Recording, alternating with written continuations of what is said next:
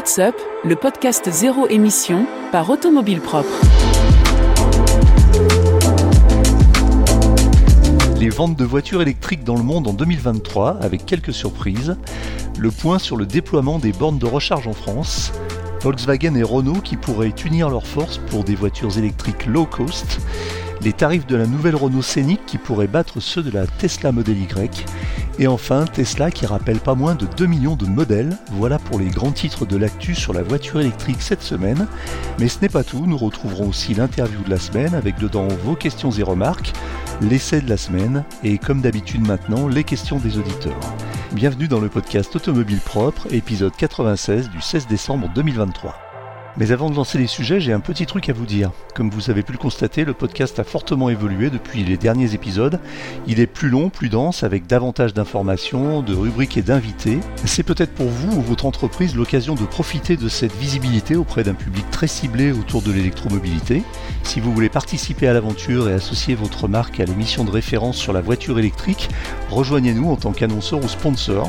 Si vous êtes intéressé, contactez-moi directement à eric.automobilepropre eric.automobile-propre.com.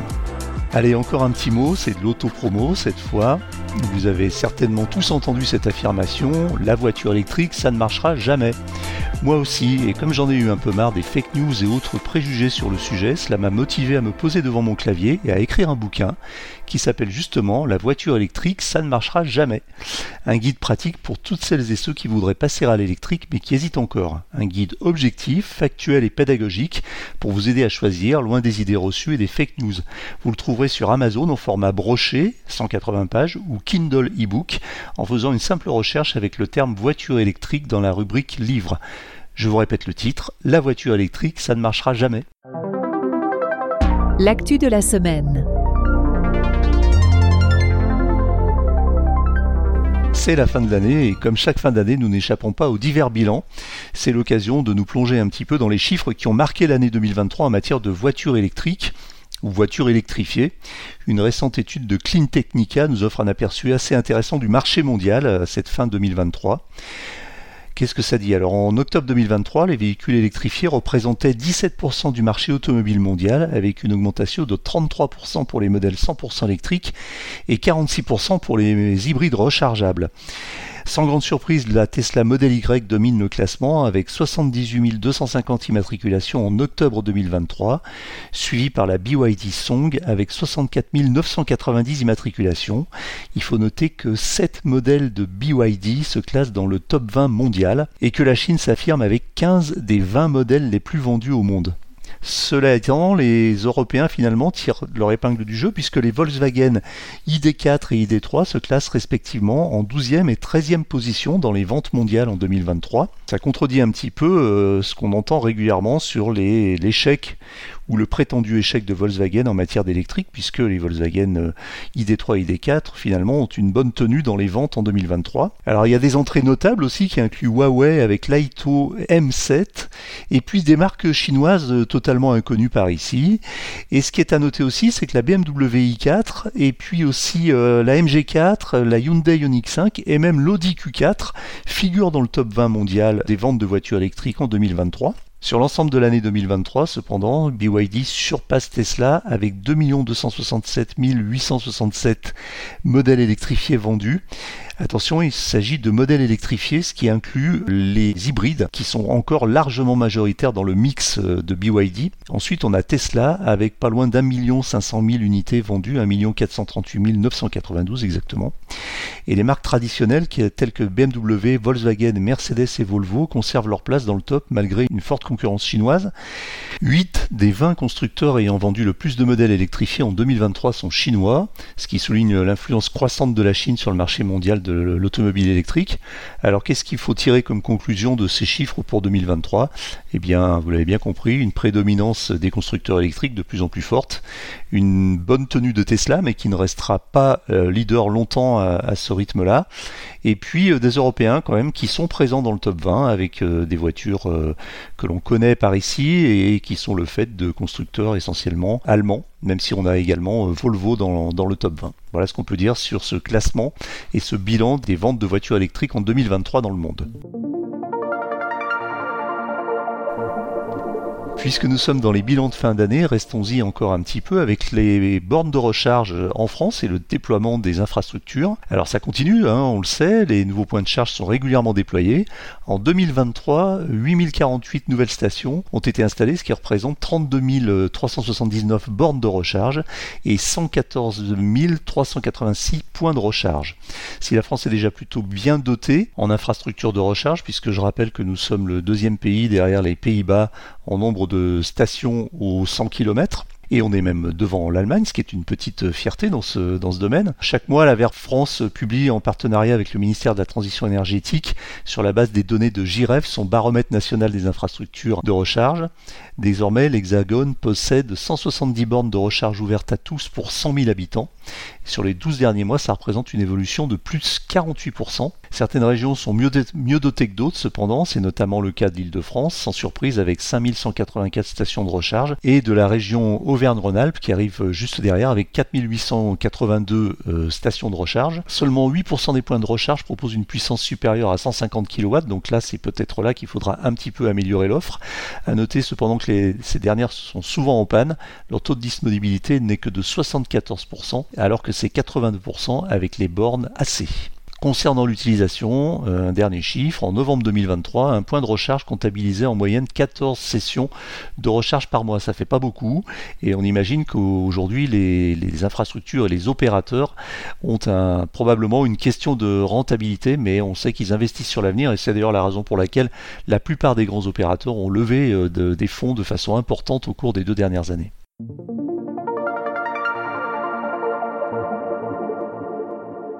Volkswagen et Renault uniraient-ils leurs forces pour euh, construire des voitures électriques low cost à moins de 20 000 euros? En tout cas, selon un média allemand, Volkswagen chercherait un partenaire pour proposer une voiture électrique d'entrée de gamme. Renault aurait été contacté. Selon le journal allemand Handelsblatt, Volkswagen en discuterait avec d'autres constructeurs pour collaborer sur le projet d'une voiture électrique d'entrée de gamme. VV euh, lancera d'abord en 2025 l'ID2 ou l'ID2 All, une citadine équivalente à la Polo, promise avec un tarif de base sous les 25 000 euros. Le constructeur n'a pas aussi caché son intention de proposer ensuite un véhicule plus petit, sous les 20 000 euros, que l'on nomme logiquement pour l'instant ID1. Parmi les constructeurs avec lesquels Volkswagen aurait pris contact, il y aurait Renault. Celui-ci vient justement de confirmer le lancement en 2026 d'une nouvelle génération de la Twingo, uniquement électrique, avec un prix de départ à moins de 20 000 euros également. Renault est bien avancé dans son projet. On le sait, hein, cette catégorie pose un problème aux constructeurs puisqu'il est difficile de gagner de l'argent et de dégager des marges importantes avec les mini-citadines électriques. Mais la catégorie retrouve de l'intérêt aux yeux des marques pour proposer des modèles euh, électriques à petit prix et surtout pour contrer la menace de, de Chine. Cela étant, concernant cette information, on sait aussi que les discussions n'en sont qu'au tout début et que rien n'est fait entre Volkswagen et Renault. Donc à suivre. Mais qu'est-ce que cela dit de l'état du marché de la voiture électrique en Europe par rapport au marché chinois? Ça veut peut-être dire qu'après des alliances avec les Chinois, dont on a déjà parlé, notamment Volkswagen, eh bien peut-être que les constructeurs européens vont euh, conclure des alliances entre eux pour contrer euh, les constructeurs euh, chinois.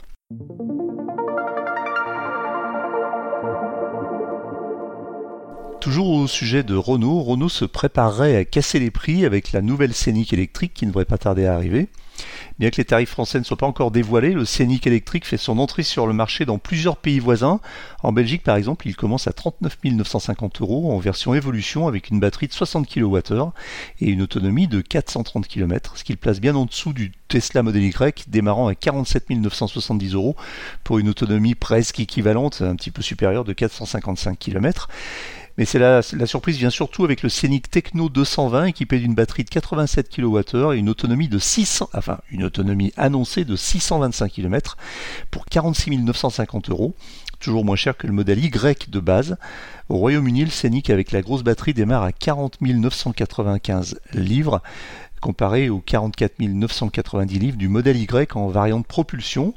Ces exemples sont prometteurs pour les prix en France avec une perspective de ticket d'entrée sous les 40 000 euros et une version à grande autonomie restant sous les 47 000 euros, ce qui permettrait à la nouvelle Scénic électrique d'être pour le moment en tout cas éligible au bonus écologique, même si on n'a pas encore tous les barèmes pour 2024.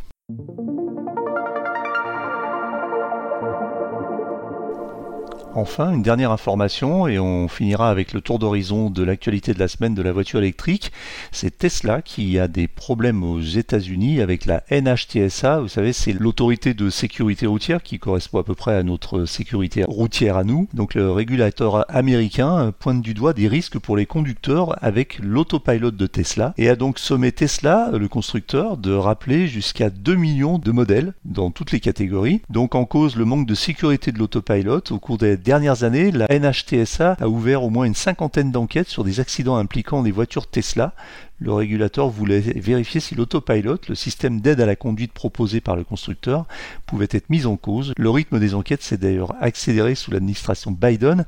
Il y a quelques jours, la décision est tombée. 2 millions de modèles Tesla doivent être rappelés pour des défaillances constatées justement au niveau de la sécurité de l'autopilot. L'enquête a révélé que les moyens mis en œuvre par Tesla pour maintenir l'attention des conducteurs étaient inadéquats. Un porte-parole de la NHTSA précise que la technologie automatisée est très prometteuse pour améliorer la sécurité, mais seulement lorsqu'elle est déployée de manière responsable.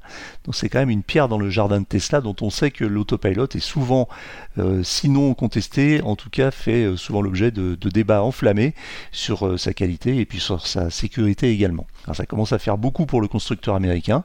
C'est le deuxième rappel de l'année concernant le full self-driving. Alors ce qu'on ne sait pas par contre, c'est est-ce que ce rappel consiste en une simple mise à jour à distance ou est-ce qu'il va falloir retourner dans les ateliers pour les conducteurs américains afin de changer un module de l'autopilot qui serait du coup un module plutôt hardware.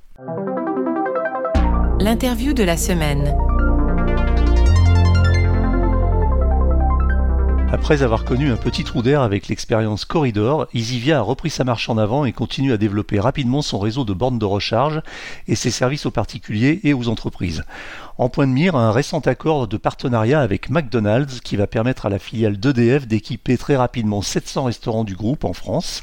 L'occasion de faire le point avec Christelle Vives, directrice générale d'EasyVia. Bonjour Christelle Vives.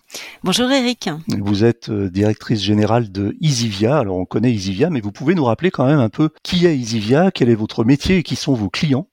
Alors EasyVia, euh, aujourd'hui, c'est presque 200 collaborateurs en France, à Paris, mais aussi euh, en région. Et notre mission, c'est de faciliter les déplacements en véhicules électriques des particuliers et des professionnels qui circulent en véhicules légers ou aussi de plus en plus en poids lourd. Et pour ça, on installe et on exploite des bandes de recharge et aussi on fournit des services aux conducteurs de véhicules électriques pour qu'ils puissent se recharger. Combien de stations de recharge actuellement en France, Isivia? Aujourd'hui, on exploite euh, presque 25 000 euh, points de charge en France.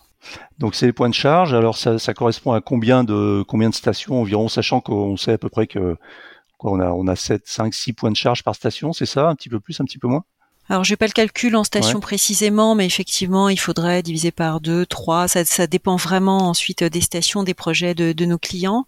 Euh, ce qu'on peut dire sur ce volume de, de 25 000 points de charge, c'est qu'il y en a un petit peu moins de la moitié qui sont des points de charge ouverts au public. Ouais.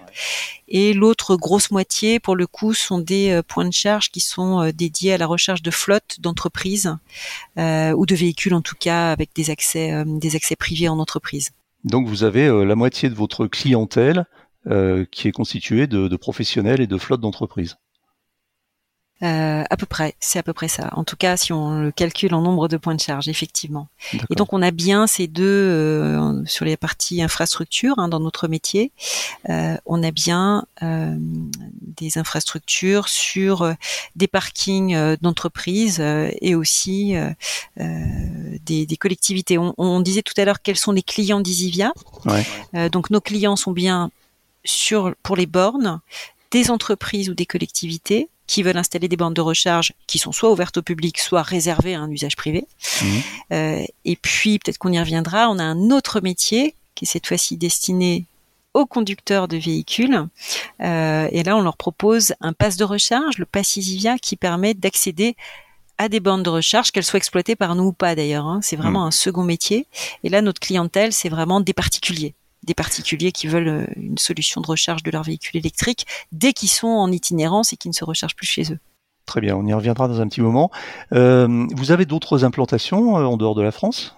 Aujourd'hui, on agit euh, essentiellement en France. Alors, on a quelques euh, bornes qu'on exploite euh, à l'extérieur pour des grands clients, des grandes entreprises, mais on ne s'interdit pas de développer des projets en dehors de France, dans les pays limitrophes, que sont aussi des pays stratégiques du groupe EDF, puisque Isivia est une filiale du groupe EDF. Voilà, c'est la question que j'allais vous poser. Le lien avec EDF, alors, c'est une filiale, tout simplement. Hein.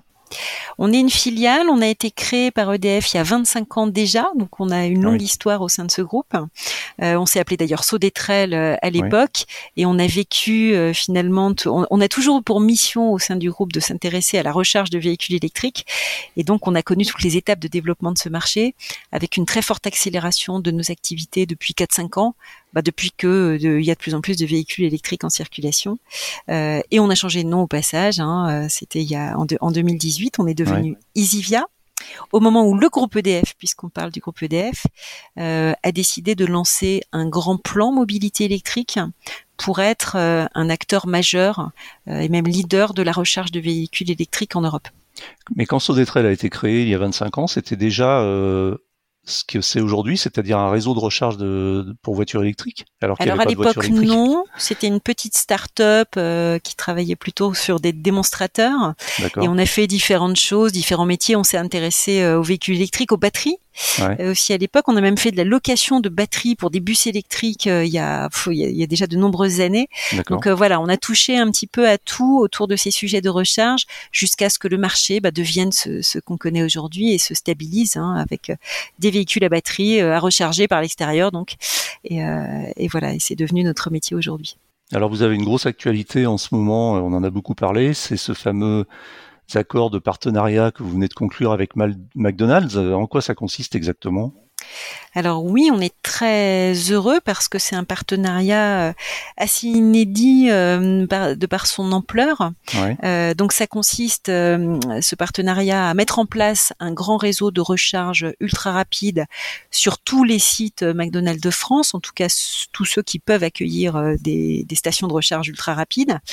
et on va donc mettre en place un réseau Easyvia dans lequel on investit euh, avec un partenaire financier, en l'occurrence euh, Crédit Mutuel, avec son fonds euh, Siloé Infrastructure. Donc on va développer un réseau de recharge EasyVia qui va s'appeler EasyVia Fast. D'ailleurs, il s'appelle déjà puisqu'il y a déjà huit stations ouvertes et chaque semaine, hein, on va en ouvrir de nouvelles. Euh, et donc, on est hébergé par euh, McDonald's pour pouvoir rendre ce service de recharge ultra rapide sur leur parking. Donc, c'est un partenariat de 12 ans euh, où on est donc euh, euh, avec notre réseau chez McDonald's pour pouvoir, notamment pour leurs clients, proposer un service de recharge rapide pendant qu'ils seront au restaurant. Quand vous parlez de déjà huit stations ouvertes, c'était c'était déjà le cas avant cet accord ou c'est depuis cet accord, ce qui voudrait dire que vous allez très vite? Alors c'est depuis cet accord, on a la volonté vraiment d'aller très vite et d'équiper euh, au moins 700 euh, parkings, donc mettre en place 700 stations d'ici 2025 et ça va correspondre à 2000 points de charge euh, ultra rapides disponibles d'ici d'ici 2025.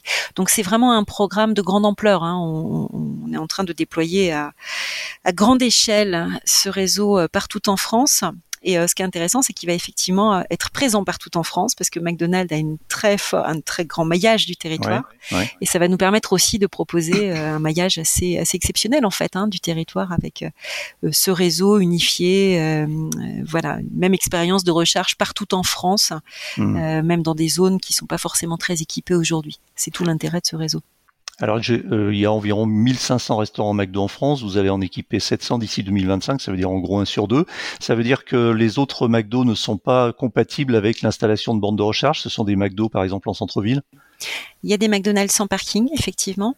Et puis, euh, il y a aussi des situations où euh, il y a bien un parking hein, à côté du McDonald's, mais qui n'appartient pas nécessairement à McDonald's France. Et donc, ils n'ont pas forcément la possibilité euh, bah, de nous confier cet hébergement. Et donc, en l'occurrence, pour ces situations-là, on aura affaire aux foncières, voilà, celui qui détient le parking pour éventuellement implanter une station de la même nature que celle qu'on met sur les autres McDonald's. Donc, c'est possible qu'on en fasse plus, mais c'est vrai qu'à ce stade, l'accord euh, précisément concerne les 700 euh, sites qui sont bien à la main de McDonald's pour qu'on puisse développer le réseau. Donc ça veut dire que pour vous, c'est une formidable opportunité de vous développer très rapidement euh, sur un maillage effectivement très dense sur tout, le territoire français. Ça veut dire aussi que ces stations et ces points de recharge seront réservés aux clients McDo ou est-ce qu'on pourra venir recharger sans, forcément consommer un Big Mac? Il euh, n'y a pas d'obligation de consommation de le McDonald's. Hein, ils sont effectivement ouverts à tous. Après, euh, même si on va se charger rapidement, on n'a pas forcément parlé encore des caractéristiques du réseau. Mm. Euh, L'idée, c'est bien d'avoir une recharge ultra rapide partout. Et du coup, même si c'est rapide, on y passe quand même un quart d'heure, 20 minutes au moins. Mm, bah, c'est le temps de faire une pause dans le McDonald's qui va être juste à côté. Euh, il y a une bonne adéquation hein, en fait entre euh, le temps de la recharge et le temps qu'on peut passer dans un McDonald's. Quelle va être la puissance des bornes justement? On va mettre des bornes de 150 euh, et 200 kW, ça dépend des, parkings. Et l'idée, c'est bien d'avoir de la recharge rapide où on va pouvoir récupérer 200 km en, 20 minutes. après, ça dépend de son, véhicule et de son état de charge, mais hmm. l'idée, c'est bien d'aller vite. Et euh, concrètement, du point de vue opérationnel, paiement, etc., ça va se passer comment? Alors l'idée avec McDonald's euh, qu'on souhaitait, c'est vraiment que ce soit un réseau de, proximité accessible à tous, euh, quel que soit le véhicule, quel que soit son moyen de paiement aussi et son moyen pour lancer sa recharge. Et donc on pourra utiliser soit sa carte bleue, oui pour payer sa recharge, soit un badge d'un opérateur de mobilité, quel qu'il soit, j'allais dire. Euh, l'idée, c'est que ce soit très interopérable avec euh, tous les badges existants. Et donc, on pourra, euh, voilà, soit avec un badge déclencher sa recharge, payer sa recharge, soit avec sa, carte bleue tout simplement. Vraiment accessible au maximum de, de personnes qui ont besoin de se recharger. D'accord, donc chaque borne sera dotée d'un terminal, d'un TPE et d'un lecteur de carte d'opérateur. Lecteur de carte d'opérateur, paiement sans contact aujourd'hui, c'est ça qui est prévu. Et puis euh, terminal de paiement, euh, enfin voilà, ça peut encore se développer sur un terminal à code, mais aujourd'hui il y a, euh, il y, a y a effectivement un, lecteur sans contact. Très bien. Mm. Alors, on, on, me demande et on, nous, on se demande souvent s'il va y avoir des promos croisés ou communes avec McDo, c'est-à-dire du type je recharge, j'ai une remise sur mon McDo, ou je mange un McDo, j'ai une remise sur ma recharge. Ça va fonctionner, ça? C'est prévu? Alors pour le moment, c'est pas, euh, c'est pas, pour le moment, on l'a pas prévu, même mmh. si euh, on y pense tous, euh, parce que la priorité c'est déjà de mettre en place le réseau. Donc on se concentre sur le déploiement, et puis bah, en 2025, quand on aura terminé, il sera temps de regarder effectivement tout ce qu'on pourra faire ensuite ensemble de façon croisée, ce marketing croisé entre McDonald's et Easyvia. Est-ce que vous prévoyez d'autres euh, partenariats de ce type avec euh, Est-ce que vous avez d'autres choses dans les tuyaux avec, par exemple, je ne sais pas, la grande distribution, des chaînes hôtelières, euh, ce type de d'emplacement? Alors EasyVia Fast, on en a beaucoup parlé là récemment. on a moins parlé d'autres projets d'EasyVia qui sont en cours. On a un réseau qui s'appelle EasyVia Express qu'on est aussi en train de déployer un peu de moins grande ampleur, mais euh, qui consiste un peu à faire la même chose, c'est-à-dire proposer de la recharge rapide euh, sur des parkings notamment de supermarchés, mais pas que. Donc c'est un réseau, euh, j'allais dire multi-hébergeur, c'est ça la différence avec McDonald's. McDonald's, on a un seul hébergeur pour ce grand réseau de recharge rapide, euh, EasyVia Fast, et EasyVia Express, là on a on va chercher différents hébergeurs pour héberger nos stations euh, de charge rapide avec une charge rapide de 50 à 150 kW. Et là, on est présent chez des Intermarchés, des Leclerc, euh, des Super euh, chez Noroto, voilà. Donc ça existe déjà et on veut en faire plein d'autres en fait, parce que notre ambition, c'est vraiment de développer les solutions de recharge ouvertes à tous. Euh, y compris dans ce modèle investisseur, parce que dans les deux cas que je viens de citer, on investit avec des partenaires financiers et on a pour projet, euh, puisque il y aura de plus en plus de véhicules à recharger, de plus en plus de besoins, bah, de proposer de plus en plus de euh, réseaux et de solutions de recharge. Donc on va continuer à chercher des hébergeurs et à investir dans des stations de recharge et notamment rapides, ouvertes à tous les publics. D'accord. Quid de votre stratégie avec les professionnels et les flottes d'entreprise Vous l'avez mentionné tout à l'heure, on sait que ça représente une partie importante de votre clientèle. Vous fournissez uniquement des bornes de recharge ou est-ce que vous fournissez des services avec de type euh, logiciel de gestion des frais de recharge, etc., comme le font beaucoup aujourd'hui d'opérateurs? Donc on est bien aussi sur ce type de d'offres et donc pour répondre aux besoins des flottes et, massivement puisque c'est euh, plus de la moitié des points de recharge qu'on exploite aujourd'hui qui servent à charger des flottes d'entreprises, alors dont la flotte EDF hein, puisqu'on est une filiale du groupe EDF qui a un grand projet euh, en cours hein, de basculement de sa flotte à l'électrique et 100% à l'électrique d'ici 2030. Donc on met des, des bandes de recharge sur les sites EDF. Alors c'est vrai que quand on veut, euh, quand on recharge des flottes, il faut répondre à différents besoins. Euh, d'abord, ces véhicules de flotte, ils se rechargent souvent sur les parkings de l'entreprise. Ça, je dire, c'est le cas le plus simple. Mais euh, il faut aussi les recharger quand ils se déplacent en itinérance. Donc, il faut prévoir pour l'entreprise bah, une possibilité de recharge de ces véhicules à l'extérieur, sur des réseaux publics. Et puis, parfois à domicile aussi. Euh, les salariés euh, peuvent euh, chez eux recharger ce véhicule de la société. Et donc il faut pouvoir décompter ce qui est consommé à la maison au titre d'un besoin de la société pour que ce soit pris en charge par la société. et donc ça nécessite effectivement de développer euh, cette offre euh, un peu différemment de ce qu'on peut proposer pour les bornes ouvertes au public. Et donc on a ces différentes euh, options possibles pour les entreprises qui ont des besoins de recharge de leur flotte. Ben, on, leur offre ces différentes possibilités. On a un passe pro notamment qui permet d'aller se recharger à l'extérieur de l'entreprise, mais à la charge de l'entreprise pour les véhicules de la flotte. Et on a des solutions de décompte de ce qu'on appelle le split billing à la maison euh, pour que l'entreprise puisse prendre en charge aussi la recherche faite à la maison pour l'entreprise. Il y a d'autres euh, sujets aussi à traiter hein, euh, ou d'intérêt quand on recharge une flotte. c'est la possibilité de faire du smart charging et donc de la recharge intelligente en fonction de notamment de besoins par exemple que peut avoir le réseau électrique. Oui. Euh, ou déplacer sa recharge bah, sur des heures euh, moins chères quand il y a moins de tension en production ou, ou, sur le réseau électrique. Et ça présente euh, deux avantages. Cette modulation de la recharge en fonction des heures, c'est de pouvoir se recharger pour moins cher. Quand on a des véhicules qui sont garés longtemps hein, sur les parkings, on peut déplacer la recharge pour se recharger à moindre coût. Et aussi, souvent, ça correspond à des heures où euh, la production d'électricité émet le moins de CO2 parce qu'on met en œuvre des moyens de production qui sont moins carbonés.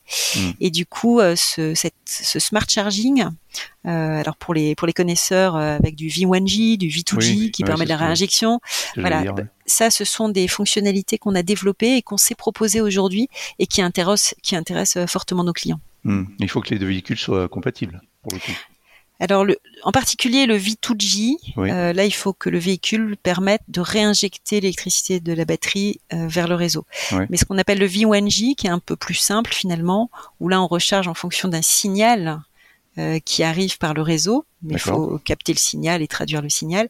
Ça, c'est plus simple en fait. Hein. La majorité des véhicules, enfin tous les véhicules aujourd'hui le permettent. C'est la borne en fait hein, qui module hmm. le moment où elle recharge et le moment où elle ne recharge pas. Le pass on l'avait évoqué tout à l'heure. C'est, ça consiste en quoi exactement? C'est une, carte qui est à destination du grand public, c'est ça, un badge? Oui. Alors le pass c'est bien un pass universel euh, qui permet de se recharger sur euh, toutes les, bornes, les bornes ouvertes au public. Donc euh, pas, seulement les badges, pas seulement les bornes Easyvia. Hein pas seulement les bornes Easyvia, c'est toutes les bornes au public en France et à l'étranger d'ailleurs. Grâce à l'interopérabilité des réseaux, on donne accès avec ce pass à 300 000 points de charge en Europe et, dont, et en France euh, pour beaucoup. Et, il donne accès à la majorité des réseaux euh, ouverts au public en France en fait. Hein. C'est-à-dire à chaque fois qu'il y a un nouveau réseau qui arrive et qui permet cette recharge ouverte au public, eh ben nous on noue un contrat d'interopérabilité pour que notre passe permette d'aller sur ce réseau. Donc c'est vraiment un pass universel. On en a des déclinaisons. Euh, donc il donne accès à 300 000 points de recharge. On en a des déclinaisons euh, professionnelles, puisqu'on parlait tout à l'heure d'un pass euh, pro pour les flottes. Mm. Donc on a aussi un pass pro qu'on configure en fonction des besoins de, de, notre client. Donc en général, il donne aussi accès, ce pass pro, à 300 000 points de recharge pour les déplacements.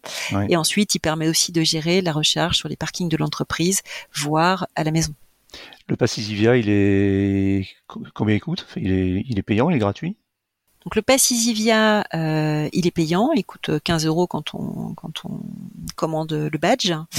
Et puis ensuite, bah, il y a différentes formules, euh, formules d'abonnement, il y a des possibilités de s'abonner. Euh, voilà, ça dépend ensuite de son usage. Euh, si hmm. on se recharge très très souvent, on a intérêt à prendre une formule d'abonnement. Et puis si on se recharge euh, pas très fréquemment, là pour le coup, voilà, on paye à chaque fois qu'on se recharge tout simplement.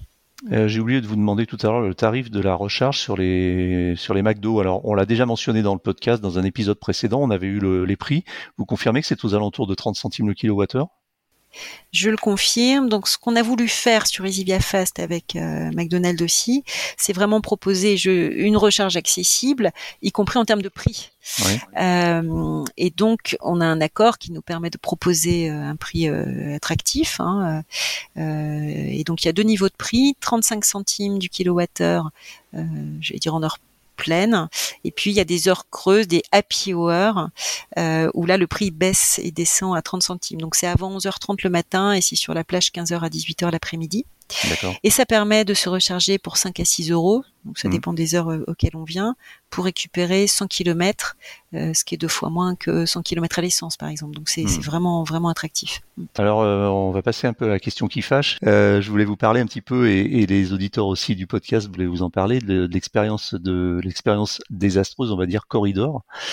quels enseignements vous tirez Est-ce que ça vous aide aujourd'hui à piloter votre déploiement?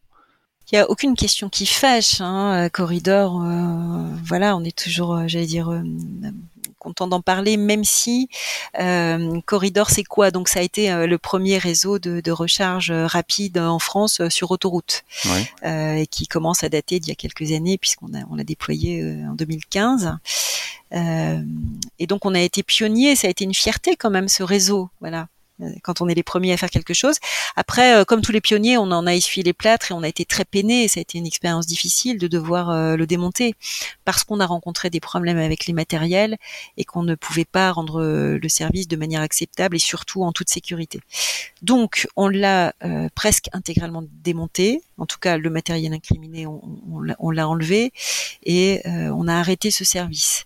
en fait, c'est une expérience, j'allais dire. Il n'y a jamais d'échec, il n'y a que des expériences ça en a été une très forte pour nous.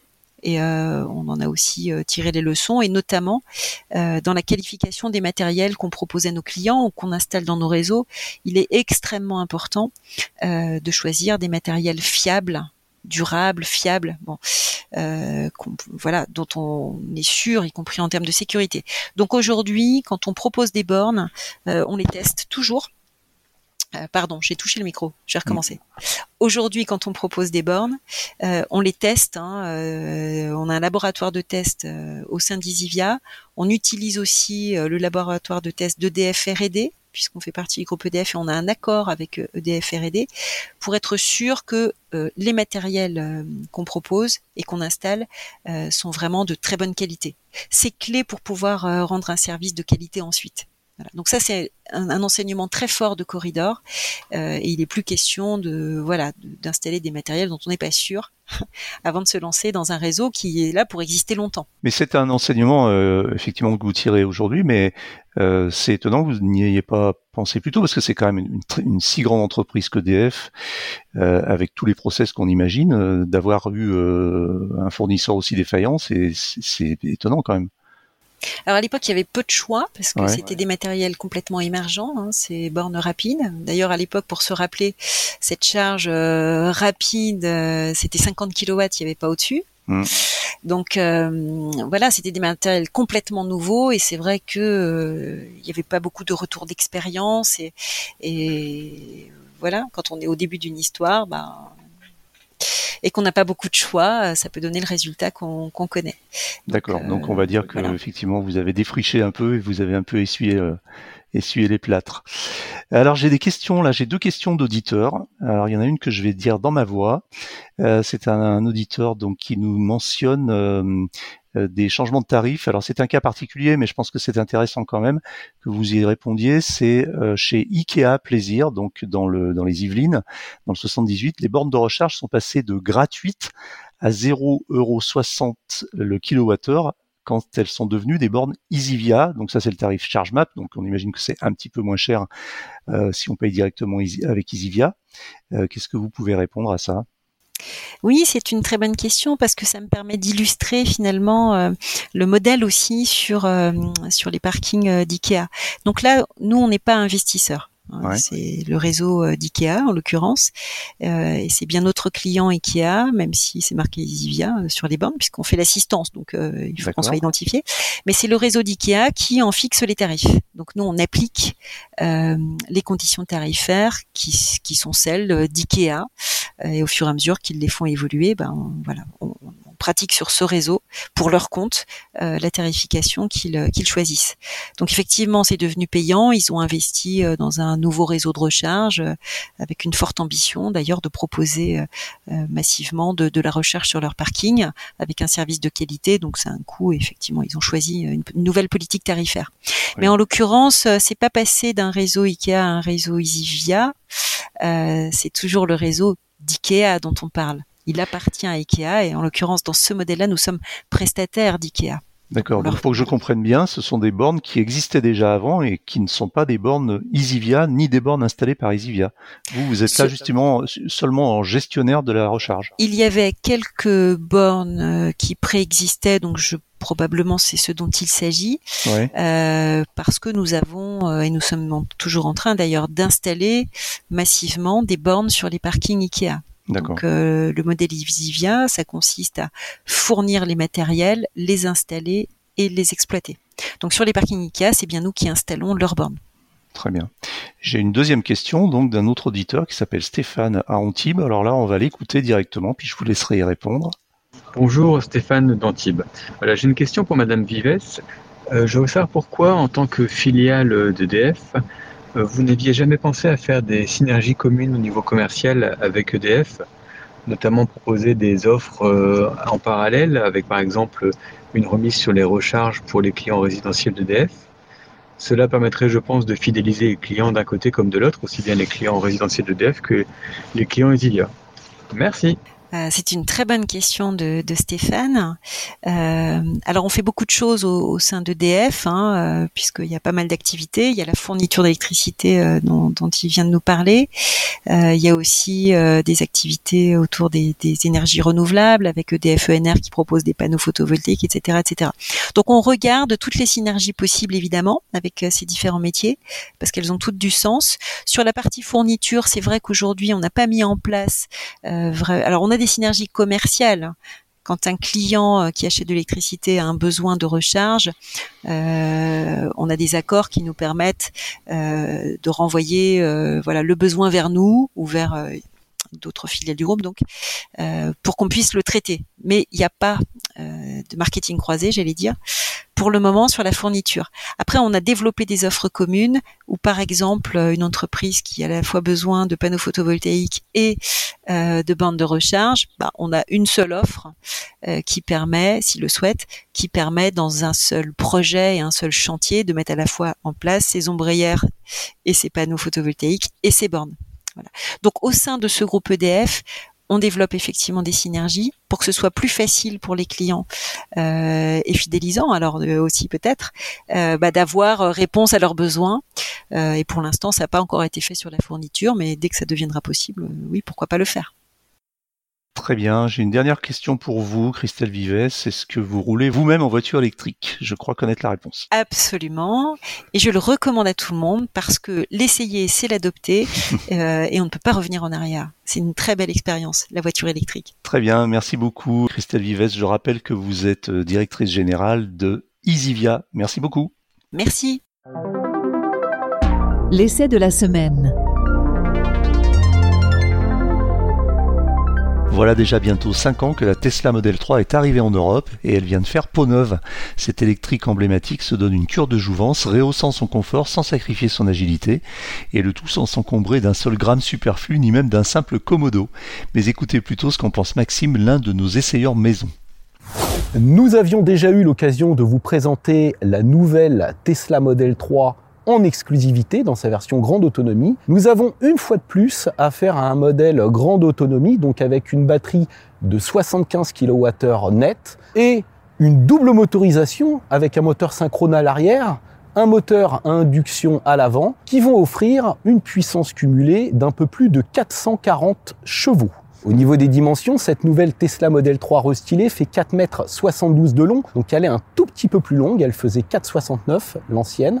Elle a la même largeur, mais sa garde au sol a également été légèrement abaissée. Au niveau du style, eh bien, il y a eu de nombreuses modifications hein, au niveau des boucliers, des optiques, du capot, même au niveau des ailes. Sur ce modèle d'essai, nous avons droit à de nombreuses options, à commencer par une peinture métallisée à 1300 euros, de belles jantes de 19 pouces à 1190 euros. Nous avons également l'intérieur blanc à 1190 euros. Le toit panoramique figure quant à lui toujours dans la dotation de série. Cette modèle 3 restylée reste une berline 4 portes, donc on n'a pas de haillon, on doit se contenter d'une malle qui limite l'accès, mais on a beaucoup de volume.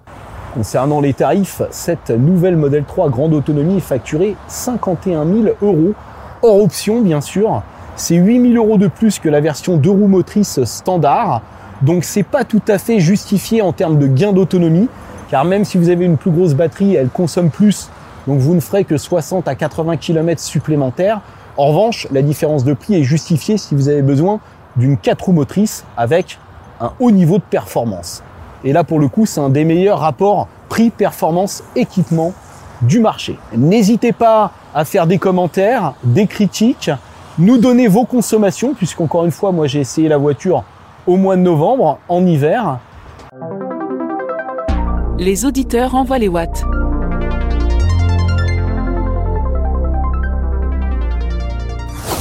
Bonjour, euh, c'est JC d'Arcachon encore. Voilà, j'ai une question. Renault a déclaré en interne que la Renault Mégane électrique était euh, la Renault la plus fiable de tous les temps, en gros. C'est-à-dire la Renault qui avait le moins de retours atelier.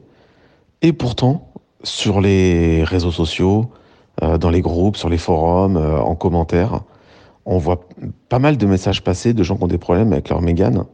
Et ça laisse penser que ce véhicule n'est pas fiable. Alors, qui croire Est-ce que tu as des infos là-dessus? Est-ce que euh, comment savoir vraiment si la Renault Mégane est fiable? Merci, bonne journée. Bonjour Jean-Christophe d'Arcachon, on t'a reconnu. Euh, écoute, euh, j'ai pas de réponse à ta question tout simplement parce que tu te doutes bien que si je contacte Renault pour leur demander si la Mégane est fiable, ils vont me dire qu'elle est très fiable. Et les cas de figure que tu exposes là euh, sont pas forcément euh, représentatifs, même si effectivement ça paraît beaucoup. Je pense que Renault s'est permis d'avancer cette affirmation sur la fiabilité tout simplement parce que bah, une voiture électrique par définition c'est assez fiable. Donc c'est pas compliqué quand on sort une voiture électrique de sortir, euh, de prétendre qu'elle est fiable. J'en sais pas plus que ça. C'est très difficile de répondre. Alors si quelqu'un d'autre a la réponse, je fais appel à votre contribution peut-être des utilisateurs de, Megan e-tech dans le, groupe qui pourront nous en parler. Merci. Bonjour, Johan de Laval. J'ai une question hein, que l'on m'a posée récemment à laquelle je n'ai pas su répondre. Est-ce qu'il y a des pièces d'usure dans le frein régénératif d'une euh, voiture électrique? Euh, Alors bien entendu, je ne parle pas de plaquettes, euh, de choses comme ça. Hein. Je sais qu'il n'y a pas de pièces d'usure comme ça. Mais est-ce que comme un embrayage de voiture ou un volant moteur qui peuvent être considérés comme des pièces d'usure, même si c'est de l'usure à très long terme, est-ce que dans un frein régénératif de véhicule électrique, il y a une pièce d'usure qui a 500 000, 600 000, 700 000 km pourrait être amené à être changé euh, Si quelqu'un a la réponse à cette question, ça m'intéresse beaucoup. Merci, au revoir. Bonjour Johan et merci pour la question. Alors euh, normalement, eh bien non, il n'y a pas d'usure euh, supplémentaire due au freinage régénératif puisque finalement ce qui se passe euh, quand le, frein régénératif se met en route, c'est que le moteur électrique de la voiture euh, inverse son sens de rotation, ce qui lui permet de devenir générateur de courant, donc il renvoie du, de, l'énergie du courant dans la batterie, qui va donc stocker ce, courant, donc l'énergie n'est pas dissipée, mais elle est renvoyée dans la batterie. C'est euh, c'est la seule action qui se produit lorsqu'il y a freinage régénératif. Donc au pire, ça peut éventuellement avoir une action sur la batterie parce que ça va la recharger, donc ça fait des cycles de charge supplémentaires. Donc la seule usure qu'on pourrait peut-être avoir, c'est au niveau de, de, la durée de vie de la batterie. Et d'ailleurs, on le voit très bien, puisque quand une voiture électrique a, a, ses batteries pleines, quand on a rechargé à 100%, selon, enfin, la plupart des, modèles, euh, on n'a plus de frein régénératif pendant un petit moment, jusqu'à ce que la batterie ait perdu entre 2, 3, 5% de, de, capacité. Euh, et à ce moment-là, effectivement, le frein régénératif refonctionne. Et sinon, on a une petite alerte généralement sur le tableau de bord qui dit, voilà, attention, pendant les premiers kilomètres, vous n'allez pas avoir de frein régénératif, ce qui fait d'ailleurs assez bizarre, parce que quand on a l'habitude de régénératif et qu'on n'en a plus du tout, on n'a plus du tout de frein à moteur, c'est très, très surprenant, assez déroutant, donc il faut bien l'anticiper. Certaines voitures ont une petite, euh, on va appeler ça, un petit stock tampon qui permet d'avoir toujours du frein régénératif, même quand la batterie est soi-disant à 100%, alors qu'elle ne l'est pas exactement en fait, même si elle est affichée à 100%.